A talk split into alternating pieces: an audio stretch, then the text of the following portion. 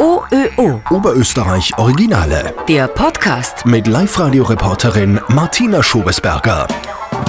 Wenn sich Christine Berger aus Rohrbach und ihre Freunde Mittwochabend bei der Uni in Linz zum Sporteln treffen, dann schaut das ziemlich schräg aus. Zwei Mannschaften zu je sieben Spielern laufen mit Besenstielen zwischen den Beinen übers Feld. Ja, der Sport, den sie machen, der kommt eigentlich aus einem Fantasy-Film. Ich spiele Quidditch, ursprünglich vielleicht bekannt als Harry Potter. Das ist ein Teamsport und wir spielen das mit Männern und Frauen gemeinsam. Genau. Fans der Filme um Zauberschüler Harry Potter kennen Quidditch, den Lieblingssport der Zauberer. Im Film reiten die Sportler auf fliegenden Besen. Da geht das ja dank Special Effects. Vor ein paar Jahren haben verrückte amerikanische Studenten und Hardcore-Harry Potter-Fans diesen Fantasiesport ins echte Leben übertragen. Seit zwei Jahren gibt es auch in Linz ein Quidditch-Team.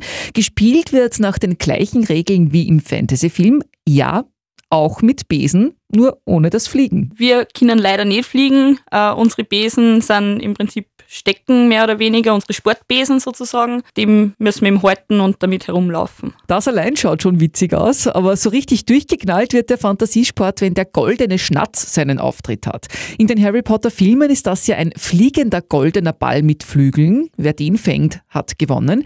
Bei der Quidditch-Version für echte Menschen geht es leider wieder ohne das Fliegen. Dafür ist der goldene Schnatz eine lustig gekleidete zusätzliche Person am Feld. Die hat am Hintern eine Socke befestigt mit einem Klettverschluss und die muss man runterreißen. Zugegeben, wer die Harry Potter Welt gar nicht kennt, ist jetzt sicher komplett verwirrt. Aber Christine Berger macht der Fantasiesport Spaß und Quidditch wird immer beliebter. Ganz genau. Also es gibt auch Weltmeisterschaften, Europameisterschaften und eine österreichische Meisterschaft, die war jetzt letztes Jahr im November. Wir sind dort Dritter geworden von fünf österreichischen Teams zurzeit.